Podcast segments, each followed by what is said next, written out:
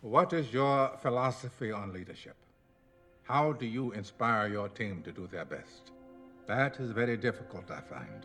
If any of you need anything at all, too bad. Deal with your problems yourselves like adults. In other words, even in their own vernacular, they see leadership as a service to another human being. Would I rather be feared or loved? Um, easy, both. I want people to be afraid of how much they love me.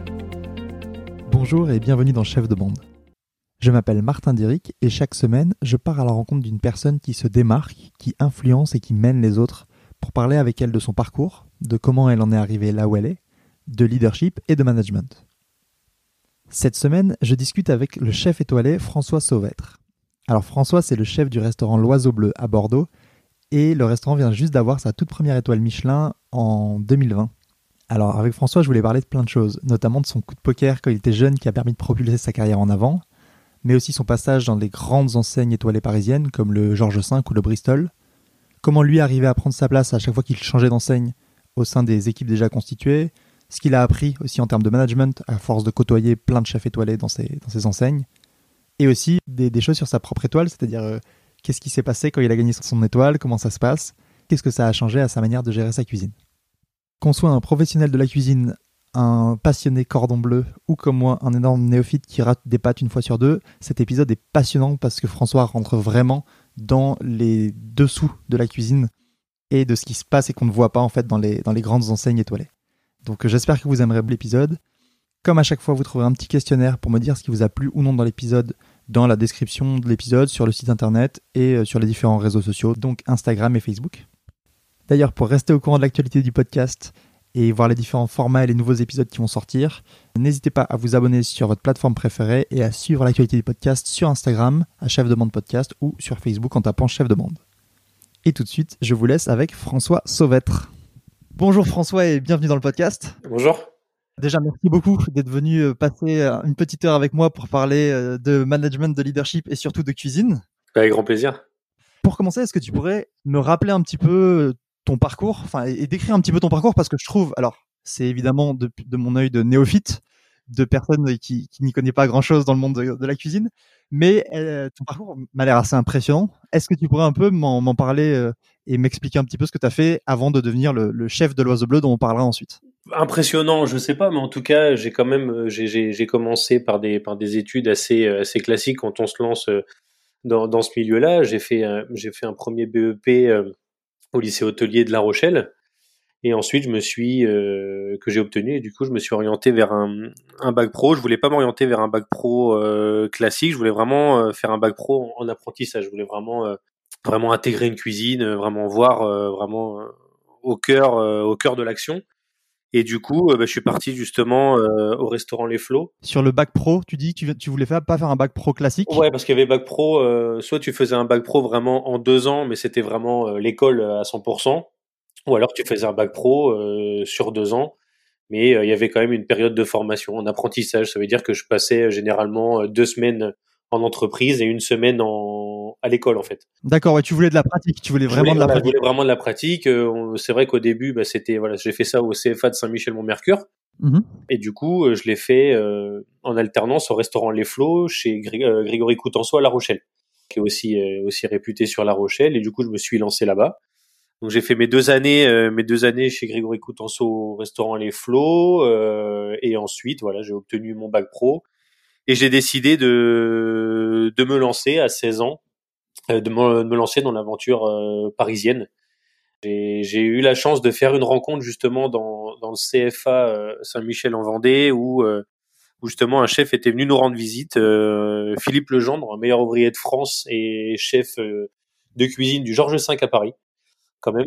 Voilà. Et Ouais, du coup, même. ouais, ouais, quand même. Et du coup, euh, du coup, bah, on était tous assez impressionnés et euh, bah, j'ai quand même euh, osé, malgré tout, aller lui poser la question, savoir s'il cherchait pas, ben voilà, des commis ou voilà des personnes, euh, des personnes utiles euh, pour sa brigade. De fil en aiguille, on s'est, on s'est revus. Je suis monté sur Paris au Georges V. J'ai fait euh, pas mal d'entretiens, pas spécialement qu'avec le chef de cuisine. Mais voilà, on fait beaucoup d'entretiens et puis du coup j'ai été accepté au, au Georges V euh, à Paris. Euh, voilà, j'ai essayé j'ai essayé de, de gravir euh, gentiment les échelons, euh, troisième commis, deuxième commis, premier commis. Demi-chef de partie et ensuite après je suis justement j'ai changé. J'ai changé au bout de trois ans si je dis pas de bêtises de trois ans et après je suis parti pareil sur sur un autre restaurant étoilé. Je voulais vraiment faire le, tour un petit peu des, des grandes maisons parisiennes. Mhm. donc là c'était restaurant La Rome dans le 8e arrondissement. Pareil une étoile là c'était vraiment aussi une étoile Michelin et là j'ai c'est pareil j'ai vraiment eu cette chance d'apprendre parce que ben voilà, automatiquement, on a un peu plus la chance de toucher à tout vu que la, maison est un petit peu plus petite.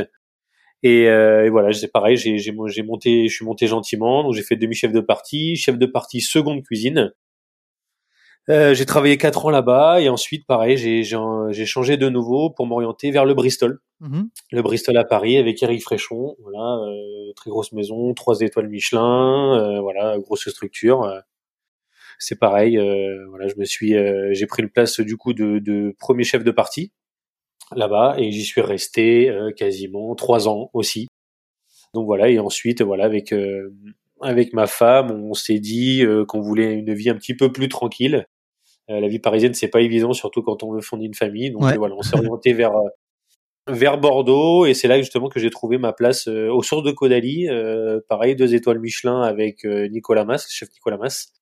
J'ai fait aussi quatre ans, quatre ans avec le chef Nicolas Mas, et ensuite euh, bah, j'ai voulu justement un petit peu euh, pouvoir m'exprimer de moi-même et, et j'ai cherché une place euh, de chef de cuisine.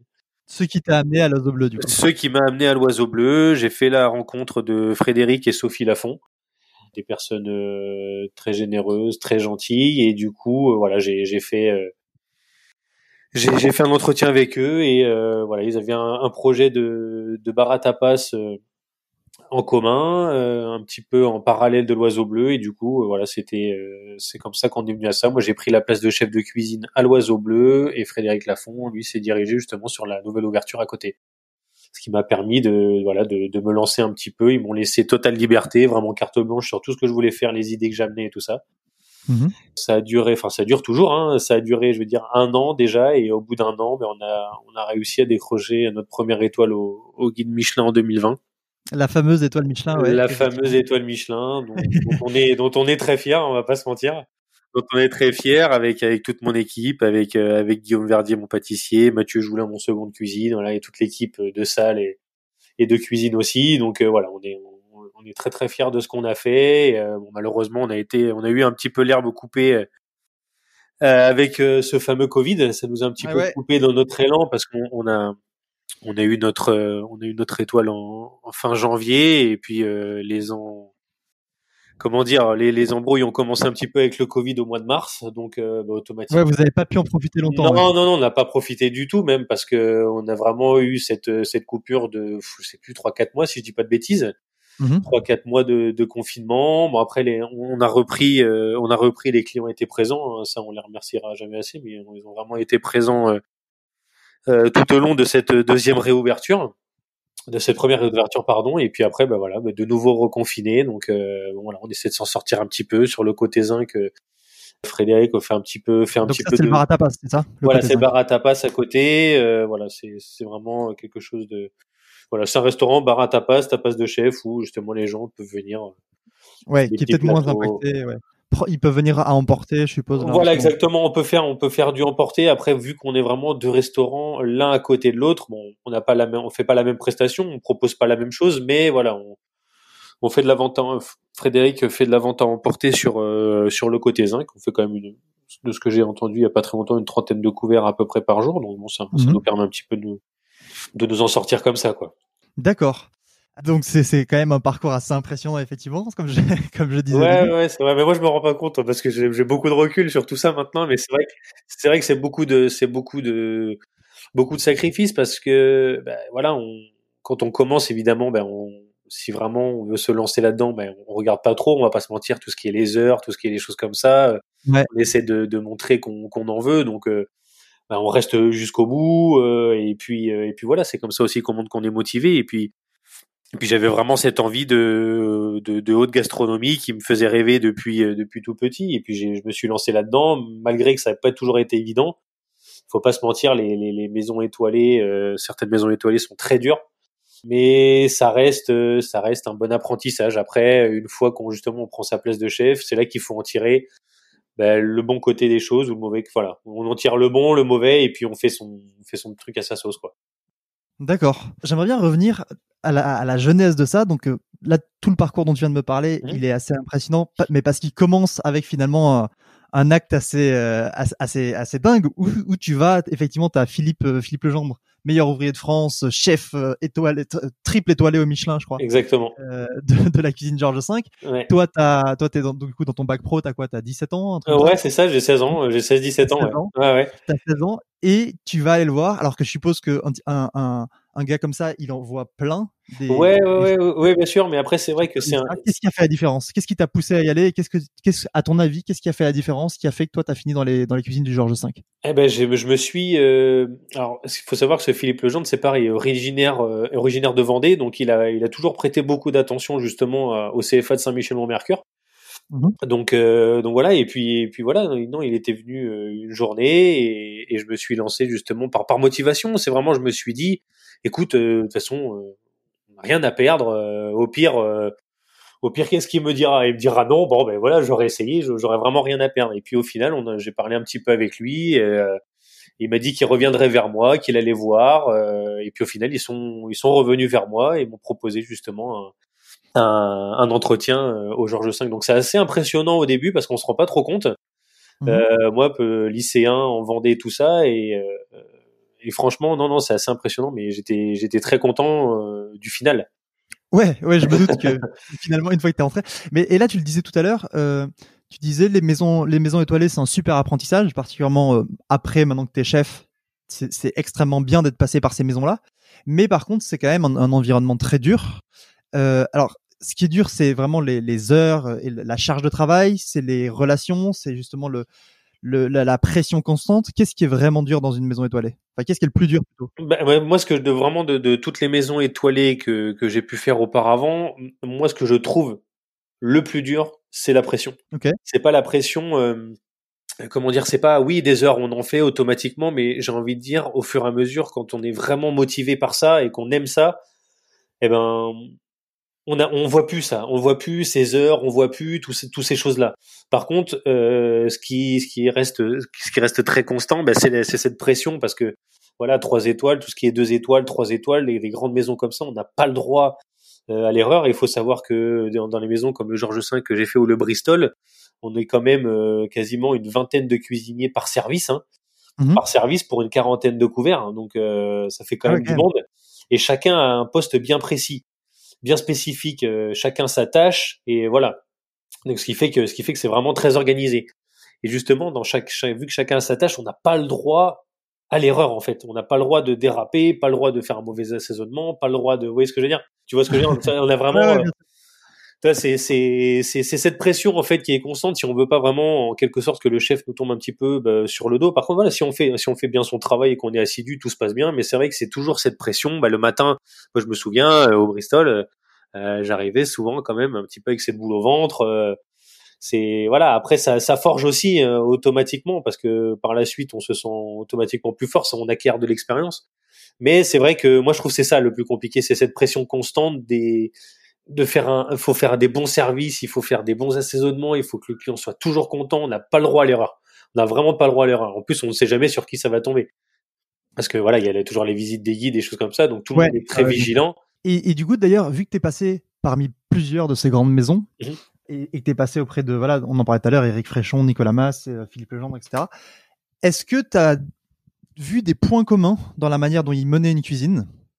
Et des différences. Et est-ce que tu t'es inspiré de l'un ou l'autre, ou est-ce qu'au contraire, tu as pris des contre-exemples pour la manière dont toi, maintenant, tu gères, ta cuisine? Eh ben chaque chef, euh, j'ai envie de te dire, a sa a propre façon de, gérer sa cuisine. Il y en a qui vont avoir des imaginons voilà si on compare un petit peu euh, euh, le Bristol aux sources de Caudalie, le, le chef du Bristol était bon trois étoiles Michelin, évidemment très j'ai pas envie de c'est pas spécialement strict mais ils sont ils sont très pointueux sur plein de petites choses Au- à Caudalie aussi mais voilà ils, c'est pas le même caractère voilà Mhm. Nicolas Mas lui au Caudalie était plus dans le comment dire euh, dans le relationnel, les choses comme ça. Euh, le chef Eric Fréchon, euh, Eric Fréchon aussi était très dans le relationnel, mais on sentait quand même cette pression beaucoup plus constante. D'accord, ouais. Voilà, c'est c'est pression beaucoup plus constante, pas le droit à l'erreur. On, voilà, on était quand même, euh, on était suivi de suivi de près, mine de rien, hein, voilà. Donc tandis que voilà, aux sources de Caudalie, on avait un petit peu plus, je vais pas dire de, de liberté, mais je sais pas comment, je sais pas comment expliquer. C'est vraiment peut-être après une question de feeling et je pense que c'est vraiment une question aussi de, de caractère de chef. Hein. Ils n'avaient pas du tout le même caractère tous les deux. Ils avaient chacun une façon différente de de, de manager euh, de manager leur équipe. Ils étaient euh, voilà, Eric Fréchon était aussi très entouré. Il y avait quand même euh, Franck Leroy aussi son seconde cuisine qui était meilleur ouvrier de France. Il y avait quatre ou cinq en plus sous-chef de cuisine. Voilà. tandis qu'à Caudalie, il y avait quand même, on était, il y avait le chef de cuisine et que deux sous-chefs. Mhm. C'était une structure aussi, mine de rien, totalement différente. Et juste une question euh, pour euh, pour tous les novices qui, comme moi, euh, ont comme seule référence culinaire ce qu'ils ont vu dans le film Ratatouille. Est-ce que tu peux me me redonner les grandes les grandes strates, on va dire, des, de la structure d'une cuisine Par exemple, dans ta cuisine aujourd'hui à l'Oiseau Bleu, comment se répartit la hiérarchie entre guillemets de la cuisine? Alors nous, nous à l'Oiseau Bleu, c'est pareil. On est on est une brigade. on n'est pas nombreux. On doit on est cinq. Mmh on est cinq. Parfois on a des stagiaires et des apprentis aussi. Et euh, voilà, moi donc moi je, j'ai pris la place de chef de cuisine. Il y a Mathieu Joulin, euh, Mathieu Joulin qui est mon second de cuisine. Donc j'ai un second de cuisine et on a Guillaume Verdier qui est euh, notre chef pâtissier. Pâtissier qui était là aussi, par contre avant moi. Donc lui qui est arrivé avant moi, ça va déjà faire quatre ans bientôt que Guillaume est dans la maison. Et, et voilà donc seconde cuisine, chef pâtissier et après on a un commis de cuisine aussi. Mmh on a un commis et après on a un apprenti et après des stagiaires. Voilà, quand on peut, euh, quand on peut, on se travaille avec des stagiaires de Ferrandi ou alors d'écoles différentes euh, en Aquitaine. D'accord. Voilà. Et d'ailleurs, c'est intéressant, tu viens de dire que Guillaume était là avant toi. Ouais. Comment ça se passe? Parce que toi, du coup, t'es arrivé, t'as eu, as eu finalement une arrivée assez particulière, puisque quand tu sors des sources de Caudalie, tu cherches un, poste de chef. Exactement. Tu le trouves à l'Oiseau Bleu, mais pendant un moment, en plus, tu cohabites, si je dis pas de bêtises, de ce que j'ai lu, avec Frédéric, qui était encore en cuisine, avant l'ouverture du de côté zinc. Donc, en plus de ça, une partie de l'équipe est plus ancienne que toi, entre guillemets, et connaît mieux la maison, euh, du moins à tes débuts. Comment tu arrives, toi, en à la fois euh, pas, en, pas en imposant, mais en apportant ta vision de chef de ce que tu veux faire et de comment tu veux le faire, tout en euh, bah, manageant le fait que il y, a, y a un chef qui est en plus le propriétaire aussi en cuisine au début, il y a des y a des employés qui, qui étaient là avant toi et donc qui, qui, ont, qui ont une connaissance plus poussée des rouages de la maison. Comment t'as géré tout ça? Comment t'as trouvé ta place? Mais en fait, il faut savoir qu'avec Guillaume, on se connaissait déjà de, des sources de Caudalie. Euh, on s'était rencontrés là-bas. Guillaume, après lui, après sa place de chef pâtissier, à l'Oiseau Bleu pendant que moi j'étais encore second du coup aux sources de Caudalie. Et, euh, et, du coup, on s'est retrouvé ouais, à l'Oiseau Bleu avec euh, Frédéric du coup qui était lui aussi euh, qui était encore euh, en cuisine. Qu'on a fait un petit peu la transition comme ça. Moi, je suis arrivé déjà avec mes idées, je savais exactement ce que je voulais faire. Et du coup, avec Frédéric, ça a fait, on a fait une transition de, je vais dire, si j'ai pas de bêtises, entre deux, deux, trois semaines peut-être. Ok. Ouais, deux semaines deux semaines et c'était surtout pour euh, bah, voilà voir un petit peu le, le comment fonctionne la maison, euh, tout, un petit peu toutes ces choses, un petit voir euh, voir comment la maison fonctionne, voir comment la maison tourne et euh, présentation du personnel, la cuisine de la salle. et après, bah, automatiquement, on commence les services ensemble et, voilà, le, le, le, feeling passe bien avec toute l'équipe. Et, et j'apporte mes idées au fur et à mesure. Et après, voilà, c'est comme ça que se fait la, c'est comme ça que se fait la passation, quoi. D'accord, ouais. ouais. Ça s'est fait finalement assez, naturellement. Il n'y a pas eu tellement de cohabitation. Non, non, ça s'est fait. Non, ça s'est fait naturellement. Et puis, je pense que lui aussi, de son côté, a vu que voilà, je j'avais vraiment envie, euh, j'avais vraiment envie de bien faire. Donc, euh, donc, euh, je pense que ça a été assez facile aussi pour lui de. Bon, facile. Non, c'est pas facile de, de, de lâcher quand même sa cuisine quand ça fait plus de 20 ans, parce que l'oiseau bleu, ça fait ça fait 20 ans que ça existe quand même. Mmh donc, euh, donc non, c'est pas évident de, de je pense, de, de, lâcher, de lâcher son bébé comme ça, mais mais il m'a fait confiance, il m'a fait confiance et ça je le, je le, je le remercie. Mais mais vraiment ça s'est ça s'est fait naturellement avec Guillaume, tout ça. On a on a tout de suite trouvé euh, ce bon feeling entre la cuisine et la pâtisserie. Et, euh, et non non ça ça ça ça, a, ça a très bien marché, ça marche encore aujourd'hui très bien. Et pareil quand t'es quand t'es rentré dans tes anciens postes, euh, donc quand tu changeais de maison en fait, à chaque fois que tu as changé de maison, est-ce que à chaque fois tu avais besoin parce que et c'est ce que tu disais avant, il y a quand même une pression du fait d'être dans des grandes enseignes, il faut aller vite, il faut vite te délivrer. À chaque fois, tu changes de poste, tu arrives dans une nouvelle maison. C'est ça. C'est ça, c'est pas évident. C'est comment tu trouves ta place? Voilà, ça. Comment tu trouves Ouais, vite ta place? Comment tu trouves ton, ta, ta, ta capacité à, à, à diriger les autres aussi, qui sont là depuis plus longtemps, qui sont peut-être plus expérimentés parfois? ça. Comment tu trouves ta place? C'est c'est pas évident parce qu'au début, euh, après ça dépend toujours du grade, euh, du grade qu'on qu'on prend quand on intègre une nouvelle maison. Mais c'est vrai qu'il y aura toujours, euh, quand on commence au début, euh, je vais dire quand on prend, quand on part d'une place de commis pour prendre une place de demi-chef de partie dans un nouveau restaurant, automatiquement euh, il y a des commis dans cette nouvelle maison, il y a des demi-chefs de partie, il y a des chefs de partie, il y a un second, il y a un chef. Et, euh, et voilà, moi j'ai toujours été, j'ai toujours été, comment dire, dès que je suis arrivé dans une maison, j'ai toujours montré tout de suite que j'en voulais, que je voulais vraiment, j'étais motivé et et que pas que je voulais manger les autres, mais euh, je voulais montrer que j'étais là. J'étais pas transparent euh, dans la cuisine. euh, Voilà, je, faisais vraiment acte de présence. Voilà, comme je disais on compte pas les heures, on est là, on tape dedans et et au fur et à mesure, bah, automatiquement, bah, les liens se créent entre parce que ça reste voilà, ça reste quand même des cuisiniers. On est là quand même quasiment une très grosse partie de la journée ensemble. hein. On se voit plus souvent euh, nous qu'on voit nos familles. Mhm. Donc euh, voilà, les, les liens se créent euh, quand même assez rapidement. Au bout d'une semaine, on connaît un petit peu un petit peu tout le monde et puis et puis ça ça vient ça vient naturellement et puis automatiquement, bah, si on fait bien son taf, si on travaille bien, eh ben, eh ben, j'ai envie de dire tout roule tout seul quoi. Ouais, ça se fait tout seul. Ouais, Et- ça se fait tout seul. Ouais.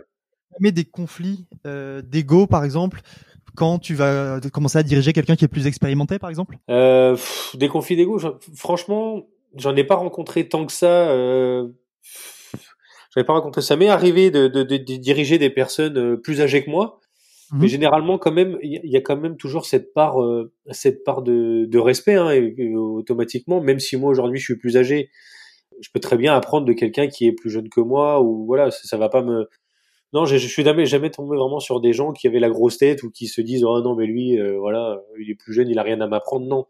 Non non je j'ai jamais eu jamais tombé sur des gens comme ça mais mais ça m'est déjà arrivé oui par contre de, diriger des, personnes un petit peu plus plus âgées que moi mais parce que parce que voilà après on acquiert aussi de l'expérience de différentes maisons qu'on a fait avant. Si imaginons on fait des maisons étoilées avant et qu'on arrive dans une maison par exemple voilà au Georges V il y avait trois étoiles Michelin quand on arrive à la Rome, il n'y a plus qu'une étoile. Mais évidemment, on a, comment dire, euh, cette vision, ou même quand on prend le Bristol. Je prends le Bristol 3 étoiles Michelin, quand je suis arrivé à Caudalie, automatiquement, on a cette, euh, les gens de Caudalie ont cette vision du, du cuisinier qui arrive d'un 3 étoiles. Donc tout de suite, Mhm. ils se disent, ah ouais, le mec, il va arriver, il va s'imposer. Vous voyez ce que je, veux- tu vois ce que je veux dire? Ouais, ouais, tout de suite, c'est tout de suite, ils se disent, ah putain, j'espère que, euh, entre guillemets, il va pas trop nous, hein. Voilà.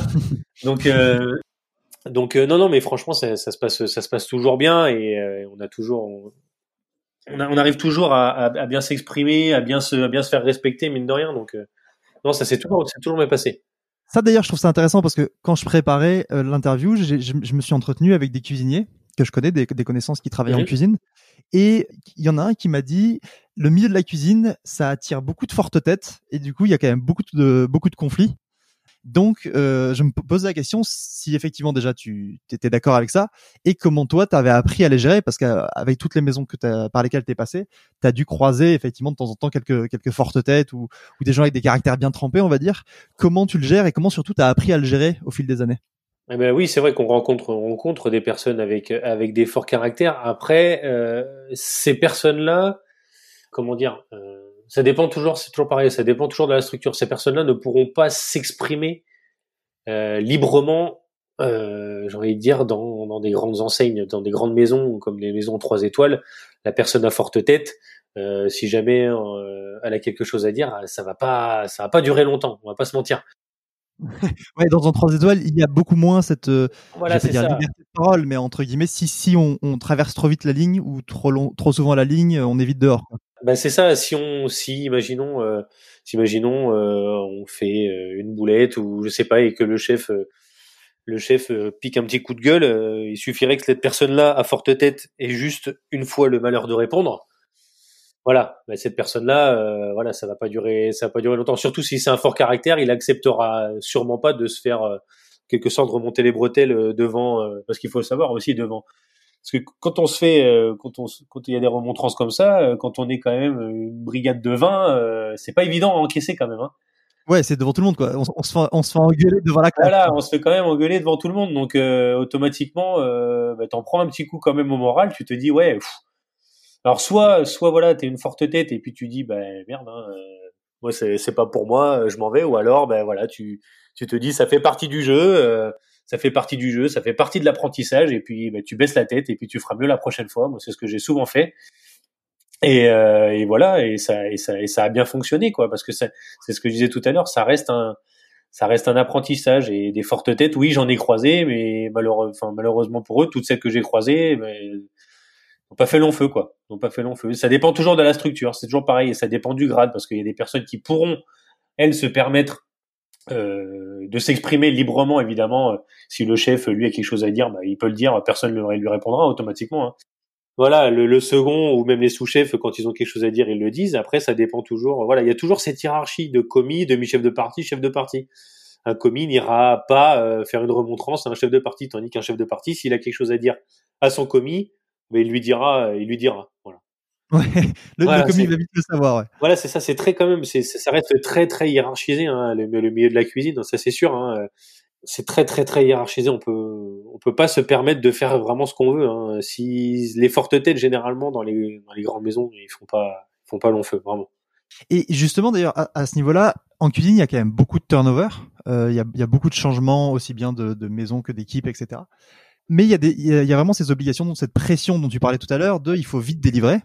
Comment tu gères le fait d'avoir, euh, notamment quand tu avais une grande équipe euh, ou une plus grande équipe qu'aujourd'hui sous toi, comment tu gères ou comment tu as vu d'autres chefs gérer le fait de, bah, de, de, vite onboarder entre guillemets un, nouveau collaborateur pour qu'il commence vite à délivrer et que tout soit parfait? Bah, il faut, il faut, c'est toujours ça. Il faut toujours, il faut intégrer en fait. C'est, toujours, euh, il faut, faut bien intégrer la personne. Si, de toute façon, on le voit généralement en cuisine, nous, on arrive à, on arrive à voir un petit peu les profils, euh, les profils qui arrivent. Euh, j'ai envie de dire en, en deux heures.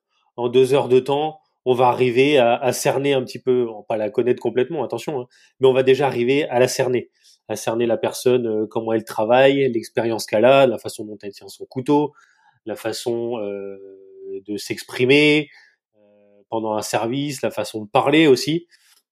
Donc on tombe, on tombe parfois sur sur différents caractères et, et c'est à nous après justement chef de cuisine de bah, de pouvoir de pouvoir un petit peu euh, assembler tout ça, sélectionner euh, bah, les meilleures personnes, les meilleurs profils, les personnes motivées, pas spécialement les, les personnes les plus euh, parfois les plus diplômées parce qu'on on a on a souvent des gens qui sont aussi en reconversion qui sont parfois très très très motivés même voire beaucoup plus motivés que certaines personnes qui sortent des écoles donc voilà ouais. Et d'ailleurs, quand, quand tu vois justement, quand tu te fais un peu une idée et tu te dis, ok, cette personne, elle est, elle est top, euh, je, veux, je veux la garder avec nous et, et qu'elle commence à, faire partie de l'équipe, comment tu lui transmets ta culture de ta culture spécifique, quoi, la culture du restaurant? Je sais que toi, par exemple, tu as une culture très euh, proche du produit, etc. C'est beaucoup mis en avant sur, euh, sur l'oiseau bleu. Comment tu transmets ça rapidement à une personne pour qu'elle soit rapidement opérationnelle? C'est comme je disais tout à l'heure, un petit peu au bout, au bout de quelques jours, en fait, voilà, on, on lui laisse quand même, euh, on, généralement, on laisse une semaine une semaine à la personne pour bien s'intégrer, euh, mmh. bien s'intégrer à l'équipe. Euh, il visualise un petit peu euh, la cuisine, les produits qu'on travaille. On travaille énormément avec les produits de saison à l'oiseau bleu. Et il faut déjà surtout, c'est comme je dis souvent, euh, nous ça nous plaît, mais je veux aussi que les personnes qui intègrent le reste, l'oiseau bleu, ça leur plaise aussi. Que la cuisine leur plaise parce que c'est toujours pareil. On est toujours attiré pour aller travailler dans les maisons étoilées, dans les maisons étoilées mais il faut aussi que la cuisine, euh, la cuisine qui, qui s'y applique euh, plaise. C'est pour ça on leur laisse toujours une semaine et après au bout d'une semaine, moi je fais toujours un petit point avec eux, savoir si justement la maison leur plaît, s'ils se s'ils s'intègrent bien. Bon, généralement je le vois aussi. Hein. Après voilà, nous on est une équipe assez jeune, euh, assez jeune et dynamique. Hein. Voilà, moi je suis plus vieux de la cuisine à, à 33 ans, donc voilà, on est quand même euh, assez jeune dans, dans l'équipe, mais euh, voilà, on leur laisse quand même du temps, le temps, un temps d'adaptation, et, euh, et, à partir de là, on voit comment la personne réagit, et, et comme je disais tout à l'heure, on voit tout de suite au feeling si ça passe ou si ça passe pas. La personne est motivée, si, si elle commence un petit peu à, à, se plaindre un petit peu des heures ou des choses comme ça, là, ça commence à être un petit peu plus compliqué, parce qu'il faut savoir que nous, à l'Oiseau Bleu, on travaille en, on travaille en coupure travaille à coupure, donc euh, on travaille le matin. la, coupure, ça veut dire que l'après-midi, tu travailles pas, c'est ça? Voilà, c'est ça. On travaille le matin, on commence à on commence à 8h30, on va finir vers 14h30, 15h. Voilà, on va prendre, on va on va prendre une pause l'après-midi, on va reprendre pour 17h30 Ok. jusqu'à jusqu'à euh, ça dépend 23h 23h30 voilà, ça dépend des ça dépend des clients à quelle heure ils arrivent et tout ça Donc ça fait quand même des bonnes journées. Ouais. Ouais ça fait ça fait des bonnes journées et c'est pour ça que c'est pour ça que je dis toujours que la cuisine c'est un métier de c'est un métier de passion parce que si on n'a pas ça franchement c'est compliqué de c'est compliqué de tenir hein, ça c'est c'est sûr parce qu'on fait fait beaucoup d'heures. On compte pas on compte pas nos heures. Les heures supplémentaires tout ça dans la restauration ça n'existe pas hein. À part si ça existe dans les dans les grandes dans les grandes dans les grandes maisons comme j'ai pu faire euh, dans les palaces parisiens. Mais euh, mais sinon euh, les heures supplémentaires c'est c'est très rare maintenant dans dans les restaurants Et comme tu disais tout à l'heure, finalement, tu vois plus tes, équipiers que ta famille. Enfin, tu fais tellement d'heures que. oui c'est ça c'est ça. Et c'est ce que c'est ça. Là bon malgré maintenant avec le confinement ça c'est c'est sûr qu'on en profite. Mais sinon euh, en temps en temps normal oui on passe beaucoup plus de temps. Euh, moi c'est vrai que moi je sais mon côté personnel euh, mes enfants je les vois le dimanche et le lundi pendant le week-end hein, parce qu'automatiquement le matin je pars ils dorment. Le soir j'arrive ils dorment. Donc donc c'est voilà c'est ça ça prend une grosse grosse grosse partie de de, de, de notre vie au final hein. c'est pareil avec euh, c'est pas non plus je pense que c'est pas évident tous les jours hein. ma femme c'est pareil euh, on se voit euh, on se voit le soir quand je rentre euh, euh, on se voit les week-ends, mais ça reste voilà, c'est comme je disais, ça reste un métier de passion et et si on n'a pas ça, c'est c'est c'est dur, c'est dur de, de de continuer quoi. Et et cette passion, la passion, ça passe par là, ça passe par les par partout, par les par les livres, partout. Quand on est passionné, de toute façon, euh, voilà, c'est ça vient ça vient tout seul. J'ai envie de dire, on- comme je te disais tout à l'heure, on, on compte pas les heures, les heures, on les voit plus. Les les journées, elles passent tellement vite quand on fait quelque chose qu'on aime entre guillemets. Tu vois, Ouais, donc ouais, euh, ça se ressent pas du travail. non, ça se re- bah tu, tu, tu ressens du travail automatiquement parce que voilà, t'es à la fin de la semaine, t'es quand même fatigué. Mais euh, mais tes journées passent vite, tes semaines passent très vite parce que bah, parce que tu t'occupes, parce que tu aimes ce que tu fais et parce que et parce que voilà, c'est les journées ont- sont quand même rythmées par un service le midi et un service le soir. Donc euh, ouais ouais, c'est c'est des bonnes journées, des bonnes semaines, mais quand on aime ça, voilà, ça Ouais, passe on- vite. hein. On y Ouais, prend goût et ça passe vite. ouais c'est Euh, ça exactement. Maintenant, j'aim- j'aimerais revenir un petit peu sur ton, sur toi, ton management au sein de la, de la cuisine de l'Oiseau Bleu Uh-huh. et sur la manière dont tu gères ton, ton équipe. Déjà, qu'est-ce que tu penses maintenant que tu as un peu de recul Ça fait trois ans, c'est ça que tu es à l'Oiseau Bleu, si je dis pas de Euh, bêtises? ça va faire euh, ouais bien euh, un petit peu plus de deux ans, un petit peu plus de deux ans. Ouais. Ah, un petit peu plus de deux ans, ok. pardon. Ouais, ouais, ouais. Avec le recul, qu'est-ce que tu sens que tu as récupéré à droite et à gauche de tes anciennes expériences? Enfin, Qu'est-ce que tu mets euh, Comment tu, appréhendes en gros ta cuisine?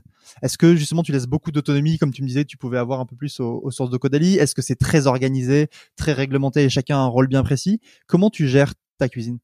J'ai j'ai pris euh, en fait euh, un petit peu de ce que j'ai appris euh, à droite à gauche euh, de différents chefs et j'ai fait après euh, j'ai fait un petit mélange de tout ça et, et j'ai fait un petit peu justement cette cette cuisine euh, à ma sauce en fait. Parce que j'ai j'ai beaucoup euh, j'ai rencontré beaucoup de beaucoup de chefs euh, comment dire euh, durs que ce soit même en apprentissage ou ou même parfois sur Paris euh, des expériences assez dures assez compliquées. Et, euh, et c'est des choses moi que j'avais pas spécialement euh, envie de, de reproduire euh, lorsque je, je pourrais obtenir ma première place de chef. Je savais déjà un petit peu comment je j'allais euh, j'allais justement euh, gérer cette cuisine et c'est vrai que même la dernière expérience étoilée que j'ai eue aux sources de Caudalie, eh ben, j'ai beaucoup apprécié parce que parce que Nicolas Mas c'est voilà c'est quand même quelqu'un qui fédère beaucoup, qui laisse quand même euh, de la de la liberté, un petit peu de liberté d'expression aussi tout ça. Et moi, c'est vraiment ce que je voulais apporter aussi euh, à l'Oiseau Bleu. Euh, je pense qu'on est, on est une équipe, on, est tous dans le même bateau, on fait tous les mêmes journées, les mêmes horaires. Donc euh, oui, moi je suis le chef de cuisine, certes, mais euh, sans mon équipe aujourd'hui, euh, bah, je ferais pas grand chose. Et je ferais pas grand chose, je ferais rien du tout même. Donc euh, moi, je laisse vraiment euh, que ce soit en pâtisserie ou en cuisine, on a vraiment, je laisse vraiment beaucoup de liberté, euh, liberté d'expression. Euh, Guillaume, lui, le, notre chef pâtissier sur ses desserts, qui fait un travail fantastique euh, au quotidien, et il nous sort des desserts euh, incroyables à chaque fois. Donc ça, moi, je lui fais entièrement confiance. Et ce que je disais tout à l'heure, sa cuisine, sa pâtisserie euh, se marie très bien avec euh, ce qu'on fait nous aussi en cuisine. Hein. Voilà. Donc euh, c'est aussi une continuité euh, tout au long du repas. C'est c'est très important. et en cuisine aussi, que ce soit Mathieu, Mathieu Joulin, mon second de cuisine, ou même parfois ça peut être des chefs, chefs de partie ou des apprentis. On leur laisse, attention, bien sûr dans la limite du raisonnable. Hein, on fait toujours, on leur laisse faire des essais, on fait des tests parce qu'il faut valider.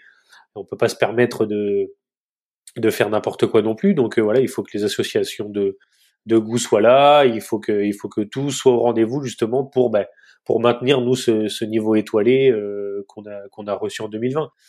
Et justement, justement, j'aimerais y venir un petit peu à ça parce que donc la première étoile est arrivée il y a maintenant euh, bah, presque un an. Ouais, presque un an, ouais, euh, en janvier, c'est ça. on y arrive bientôt. ça, on y arrive bientôt, même si tu n'en as pas encore bien profité. Non, pas du tout, même. Avec le Covid. Raconte-nous un peu comment ça se passe de recevoir une étoile du guide Michelin. C'est très fort en émotion parce que euh, moi, je suis arrivé euh, à l'Oiseau Bleu automatiquement, euh, en ayant fait plein de maisons étoilées auparavant. Quand on prend une place de chef de cuisine, automatiquement, on y pense. Mmh on y pense, on se dit, on se dit, est-ce qu'on a le niveau pour justement réaliser une cuisine étoilée? Parce que c'est pareil, avoir des idées c'est bien, mais il faut quand même avoir aussi une équipe, une super équipe derrière qui puisse aussi au quotidien tenir le rythme, euh, parce que ce qui, ce qui est très important euh, dans les restaurants étoilés, c'est surtout la, la, régularité. Il faut être très très très régulier dans, dans tout ça. Il faut délivrer une cuisine de qualité tout au long. Et c'est vrai que nous, quand on a reçu cette étoile, cette étoile Michelin, on travaillait pour, on travaillait pour, on se donnait les moyens, euh, on se donnait, on se donnait les moyens pour ça, mais euh, on s'y attendait pas. On s'y attendait pas aussitôt. On va pas se mentir, on s'y attendait pas aussitôt. On a vraiment travaillé pour ça. On s'est dit bon, écoutez, on, si jamais on a une étoile dans deux ans, ce serait formidable et tout. Et au final, eh ben, elle est arrivée en un an. En un an, euh, c'était c'était quasiment c'était quasiment ouais, quasiment une bonne année. C'était c'était fait quoi. Et d'ailleurs, juste pour les néophytes comme moi, euh, comment ça se passe l'attribution d'une étoile Michelin, euh, même avant de la recevoir Comment ça se passe le processus? C'est il y a des il y a des, des, des, personnes du guide Michelin qui viennent de manière anonyme goûter un peu la cuisine, c'est ça? C'est ça exactement. Alors euh, nous, euh, on n'avait jamais vraiment fait cette, euh, Nous, on voulait vraiment justement avoir cette étoile, cette étoile au Michelin. Et c'est vrai que ben un jour, on a eu la visite, la visite d'un guide, un mmh inspecteur. Un inspecteur, il était, je me souviens, il était venu manger le midi. Enfin, on savait pas au final. Hein, on l'a su vraiment qu'à la fin. il était venu manger le midi. À la fin du repas, c'est ça? Voilà, c'est ça. Alors parfois il s'annonce, parfois il s'annonce pas. Ça dépend. Euh, ça dépend un petit peu. Et euh, du coup là cette fois-ci, euh, il s'était annoncé. Je pense aussi parce que du coup j'avais pris cette nouvelle place de chef de cuisine. J'ai remplacé Frédéric, Frédéric Lafont à l'Oiseau Bleu. Donc je pense qu'il voulait mmh. aussi me connaître, voir un petit peu mon profil, mon parcours. On en a beaucoup parlé à la fin du repas. Et, euh, et, voilà, après on fait tout simplement, on parle de la cuisine, des produits qu'on utilise, de nos producteurs, de notre équipe, de la structure. Et on fait après, on fait une visite de l'établissement, des cuisines, de la salle et tout ça. Et, euh, et ensuite, euh, ben, on est un petit peu dans le flou parce qu'on sait pas, on sait pas évidemment ce qu'il a pensé, on sait pas, euh, on sait pas, on sait pas. Donc on est très content mine de rien parce que ben, le Michelin s'est quand même intéressé au restaurant. Donc mmh ça c'est déjà une chose en soi énorme, hein, c'est quand même déjà très bien. Ouais, c'était déjà pas gagné, ouais. C'est déjà, c'était déjà pas gagné, et on se dit, écoute, euh, avec un peu de chance, avec un peu de chance, enfin, la chance c'est beaucoup de travail toujours, hein, mais on se dit peut-être qu'il a, il a apprécié, euh, on sait pas. Donc, euh, donc à partir de là, euh, si je dis pas de bêtises, je crois que c'était, je sais même plus, je crois que c'était mars, c'était euh, période mars-avril, je crois, s'ils étaient passés, si je dis pas de bêtises. Et après, euh, on a eu, bah, je pense qu'on a sûrement dû avoir d'autres visites dans l'année, hein, sûrement. Je pense qu'il ne passe pas qu'une fois. Oui, parce que c'est une décision collégiale, c'est plusieurs personnes qui décident. Oui, je pense. Après, je, oui, je pense, je pense que c'est c'est une décision un petit peu collégiale, comme tu dis, mais euh, mais je sais pas. On sait pas s'ils sont. En tout cas, la seule fois où ils sont passés, on le sait parce qu'il s'est présenté. Mais peut-être mmh. qu'après, ils ont pu repasser une fois, deux fois, trois fois, justement, sans vraiment euh, vraiment anonymement quoi. Ils sont venus manger, sont repartis, sans se présenter pour vraiment peut-être valider premier rendez-vous qu'on avait eu avec avec cet inspecteur du guide Michelin. Donc euh, donc euh, tout est parti de là et c'est vrai que en janvier en janvier on était là, on, on s'est dit vous imaginez les gars si jamais on a une étoile et tout, on, on avait un petit peu des on en rêvait un petit peu mine de rien. Mais bon, je me suis dit, oh, c'est quand même un peu tôt, quand même. Euh.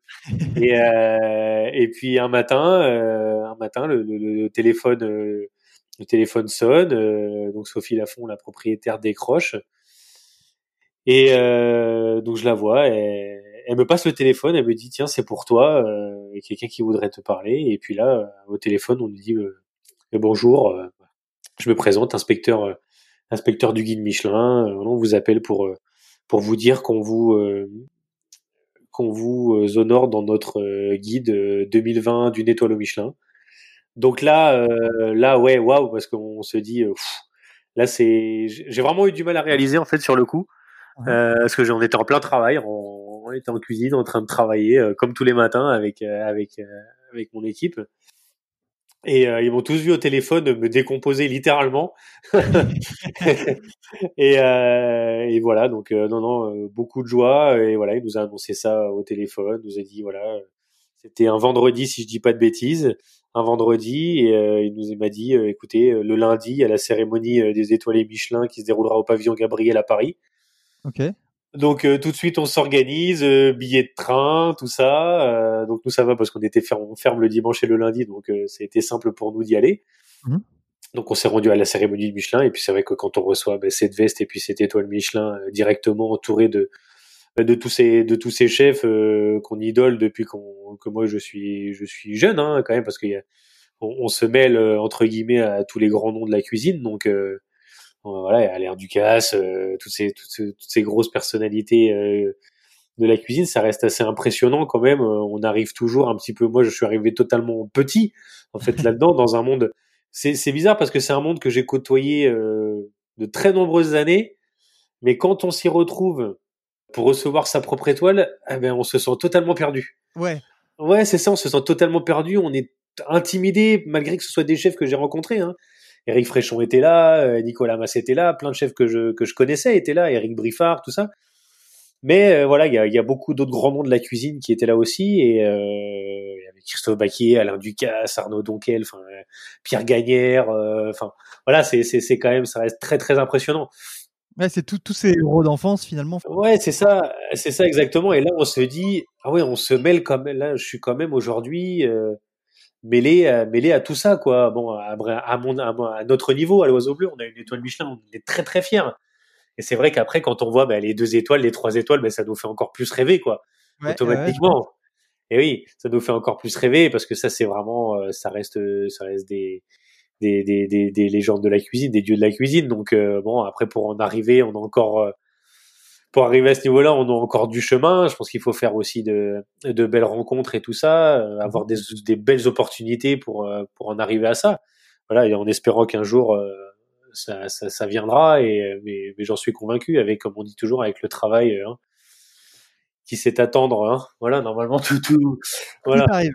Tout arrive. Donc voilà, non, non, ça, ça, on croise les doigts et puis on espère que que, que ça évolue euh, ça évolue dans le bon sens. Il euh, n'y a pas de raison. On a eu une étoile une étoile en 2020. Euh, on a tout fait en tout cas cette année pour pour la conserver encore pour 2021. Mmh. Et puis après après on verra pour pour la suite. Hein. Je pense que tout se fait par des rencontres, par voilà. Et justement, à propos de la, la conserver, tu as dit dans une interview avec France Bleu, à propos de cette étoile, euh, l'étoile, c'est bien de la gagner, mais le plus compliqué, c'est de la garder. Ouais, c'est ça. Euh, donc, j'aimerais savoir un petit peu, ouais, qu'est-ce que ça change? Enfin, déjà, comment tu t'appréhendes maintenant, euh, maintenant que tu es dans une cuisine étoilée? Comment tu t'appréhendes ta cuisine si tu l'appréhendes différemment? Et surtout, comment tu comment tu prévois de la garder entre guillemets? Bah alors je l'appréhende différemment. oui, je l'appréhende différemment parce que la première année, on fait une cuisine, comment dire, totalement libre en fait. Là, on peut, mmh on se dit, on se dit, euh, bon, allez, de toute façon, on n'a rien à, on n'a rien à perdre. T'as une idée qui te passe par la tête, et ben bam, tu y vas. Et euh, cette première année, justement, on a eu totale liberté. On s'est dit, tiens, on va faire ça, on va faire ça, on va faire ça.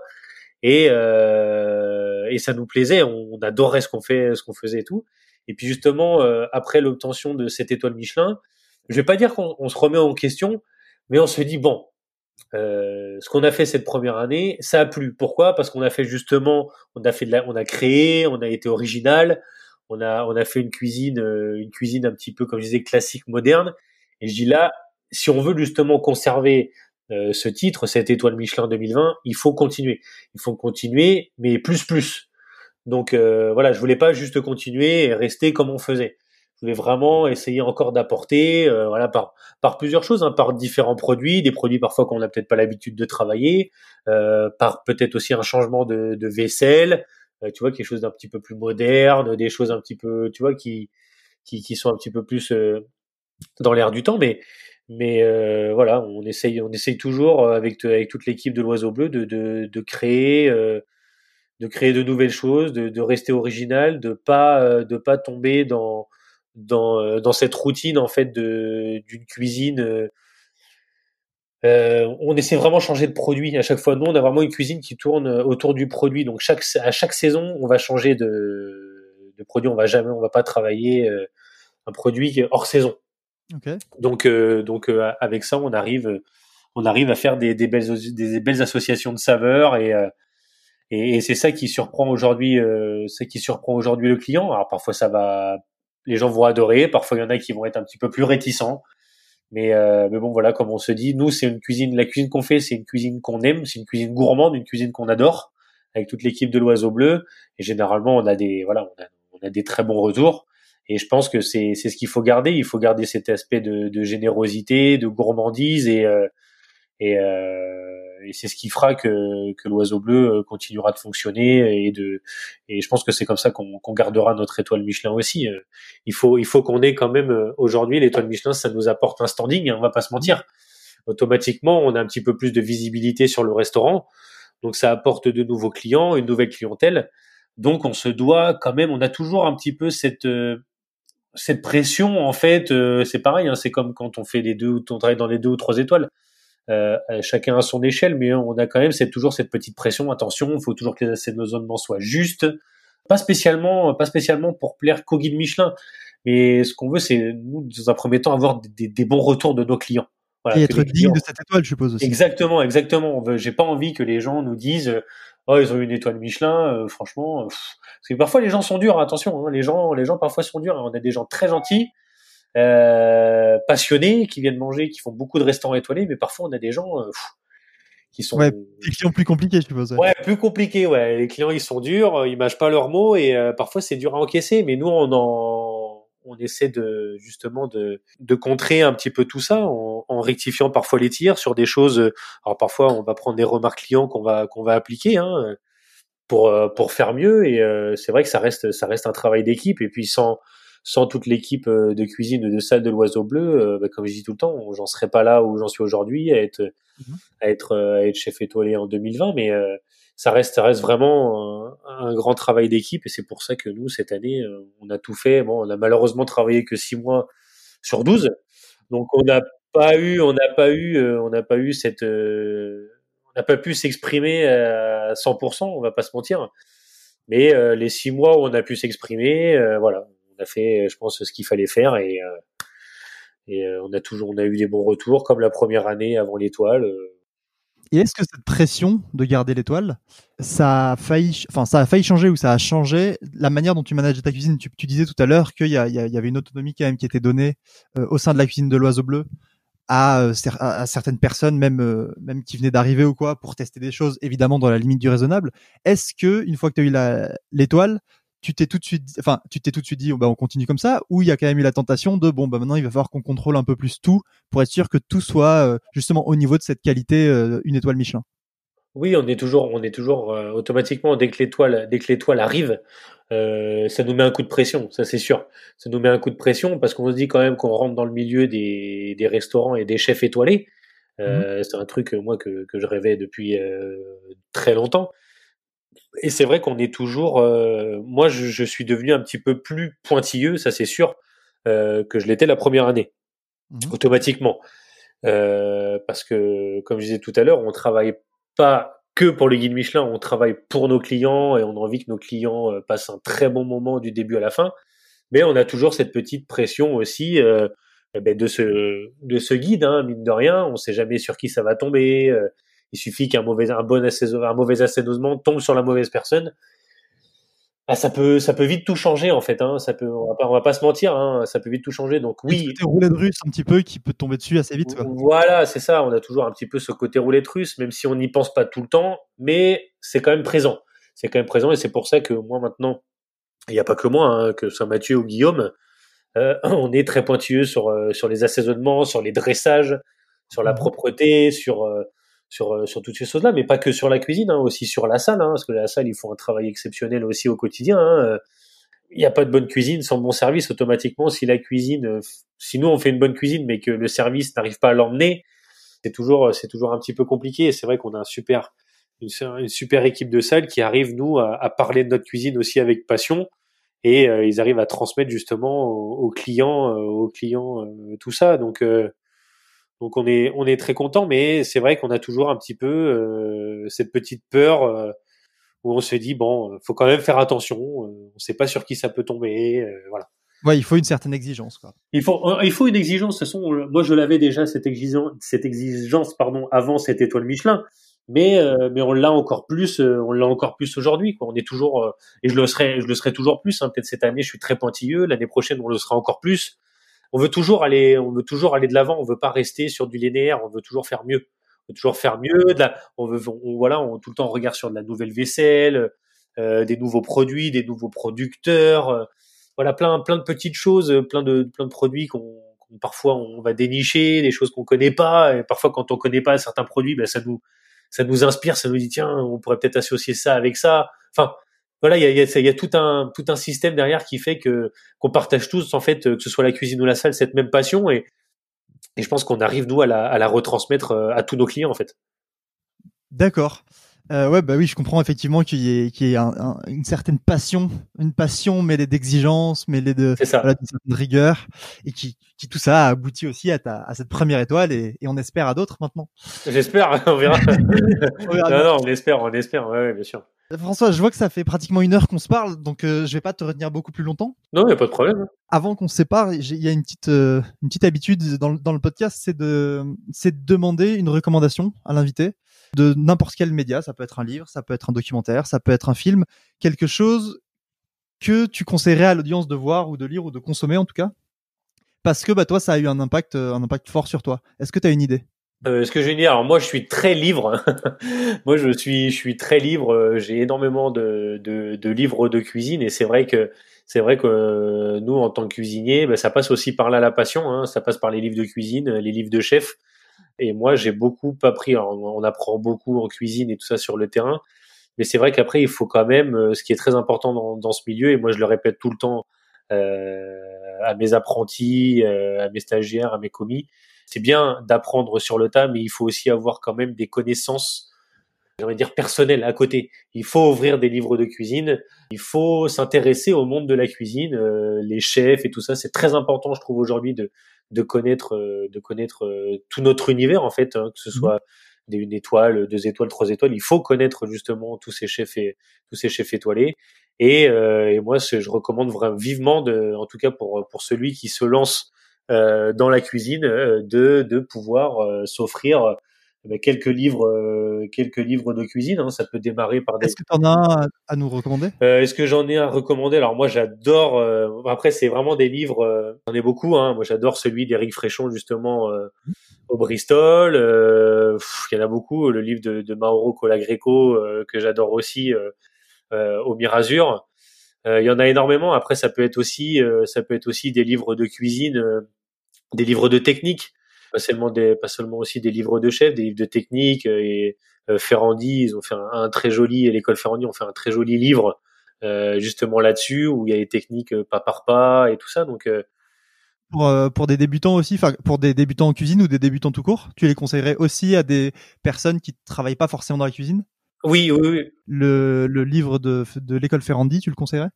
Ouais, le livre de l'école Ferrandi est très bien. Après, il y en a, il y en a, il y en a beaucoup. Hein. Il y en a, il y a, a celui-ci, mais il y en a beaucoup d'autres. Hein. Je les ai pas tous, je les ai, je les ai pas tous en tête. Mais, euh, mais c'est vrai que quand on est passionné, ben, automatiquement, euh, eh ben, on s'intéresse, on s'intéresse, euh, euh, on regarde un petit peu ce que font les autres chefs. On s'inspire aussi. Ça, ça peut arriver de, de, de s'inspirer de, de certains chefs aussi. Et, et c'est, je trouve, c'est très important. C'est très important parce que ça ça nous force à, ça nous force à réfléchir, ça nous force à, à, à changer, ça nous force, ça nous évite de tomber nous dans dans cette routine culinaire et euh, et pour euh, et pour tout, pour tout passionné qui se respecte, c'est important d'avoir des livres de cuisine chez soi. Après, il peut y avoir plusieurs supports. Hein. C'est vrai qu'on peut regarder aussi des émissions culinaires. Euh, moi j'adorais après voilà, moi j'adorais quand j'étais plus jeune euh, c'était l'émission de sur France 5 de Jean-Luc Petit Renault. Je sais pas si tu si ça te dit quelque chose. Euh, les escapades de Petit Renault sur la 5. Ah non, je connais pas.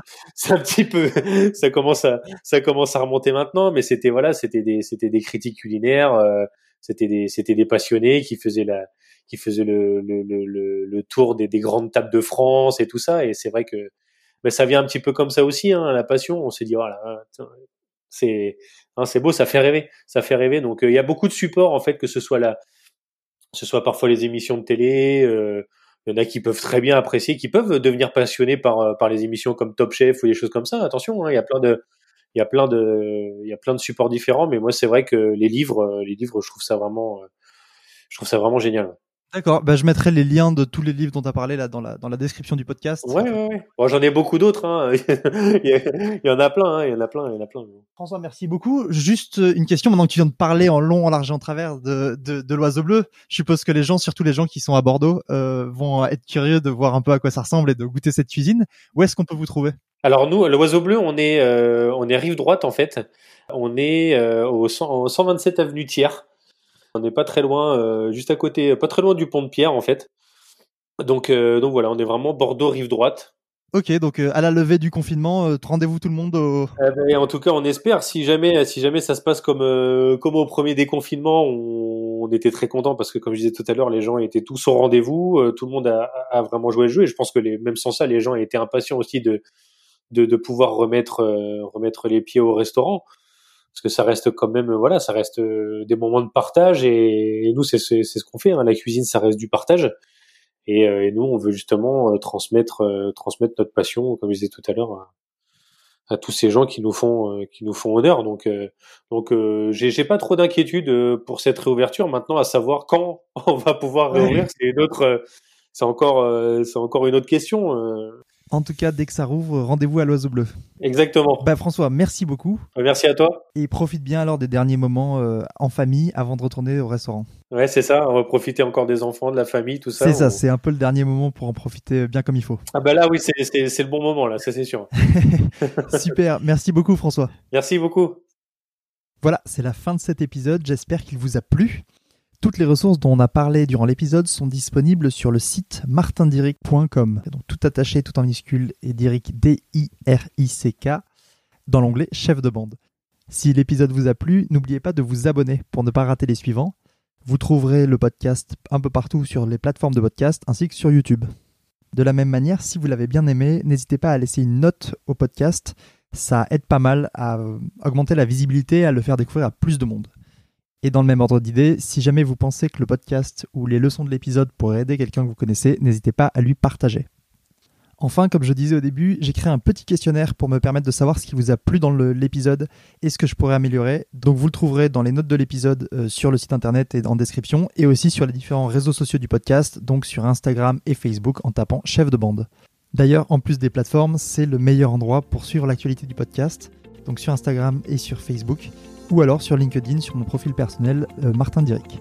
Merci beaucoup pour votre écoute et à bientôt pour un nouvel épisode. Au revoir.